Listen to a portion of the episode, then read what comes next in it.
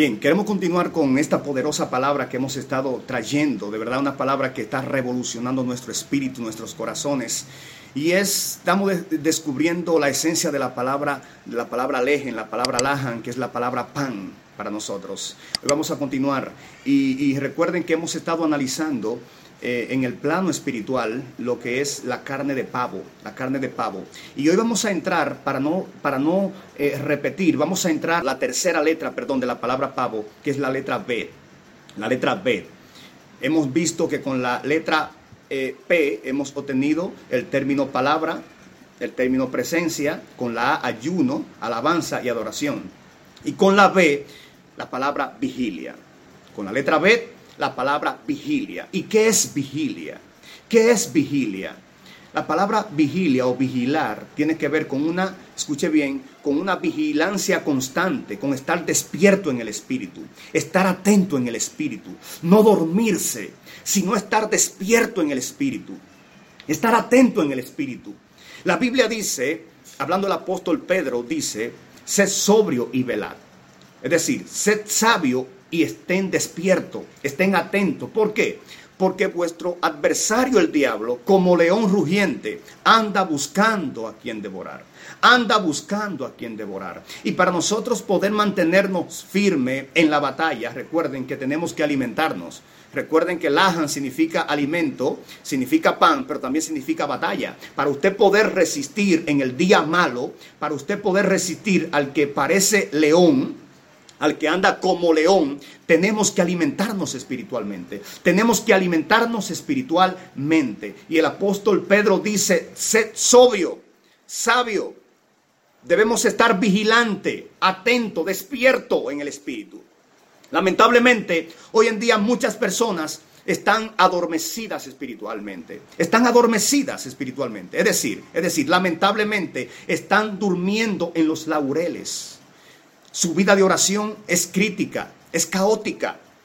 Están deshidratados espiritualmente hablando. Su vida de alabanza, de adoración, lamentablemente, no tienen una vida de altar, no tienen una vida devocional. Y por eso es que hoy en día, hoy en día, en lugar de ellos tener victoria sobre el reino de las tinieblas, el reino de las tinieblas está, escuche bien, está aplastando su vida está aplastando su vida. Entonces, entonces, repito, con la tercera letra de la palabra pavo, vigilia, que es estar atento en el espíritu. En una ocasión, Jesús habló acerca del espíritu inmundo cuando sale de un hombre.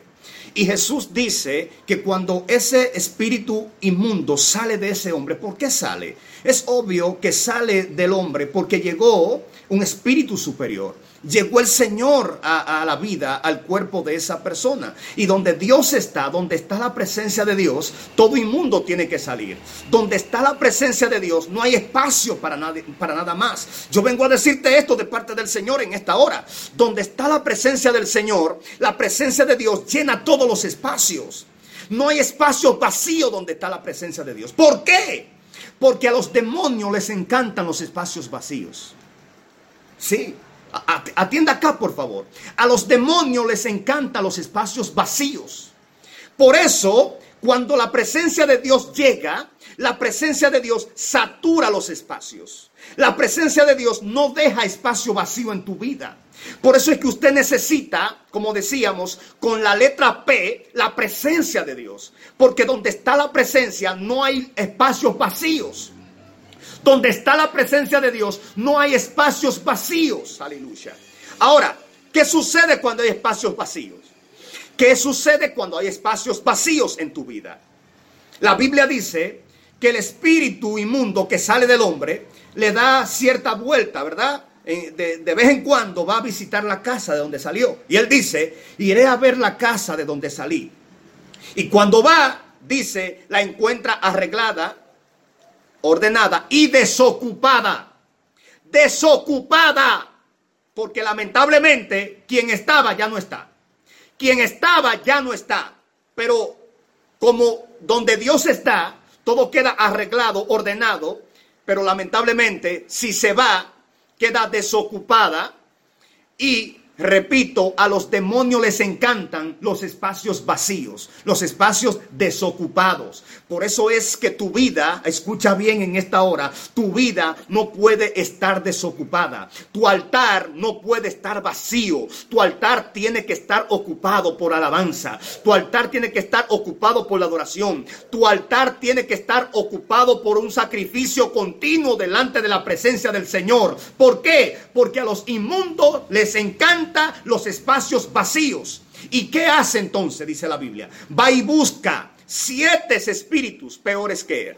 Que, peores que él. Siete.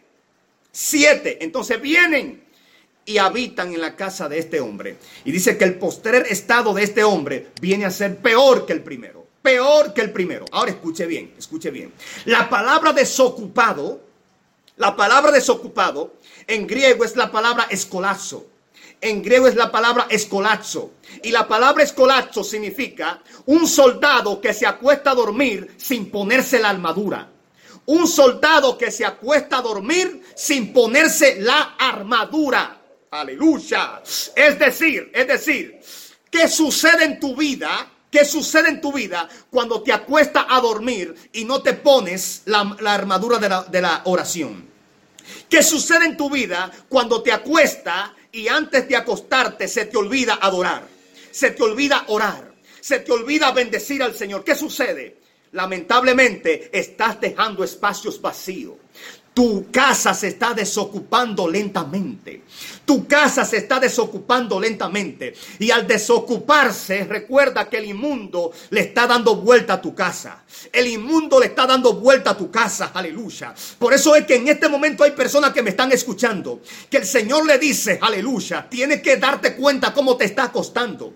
Tienes que darte cuenta cómo te está durmiendo. Hay personas que lamentablemente se acuestan a dormir y no oran. Se acuestan a dormir y no alaban. Se acuestan a dormir y no adoran. Aleluya. Y el Señor te dice, ojo con esto, ojo con esto. Le está creando espacio a los inmundos. Le está creando espacios a los demonios. ¿Por qué? Porque a los demonios le encantan los espacios vacíos. Aleluya.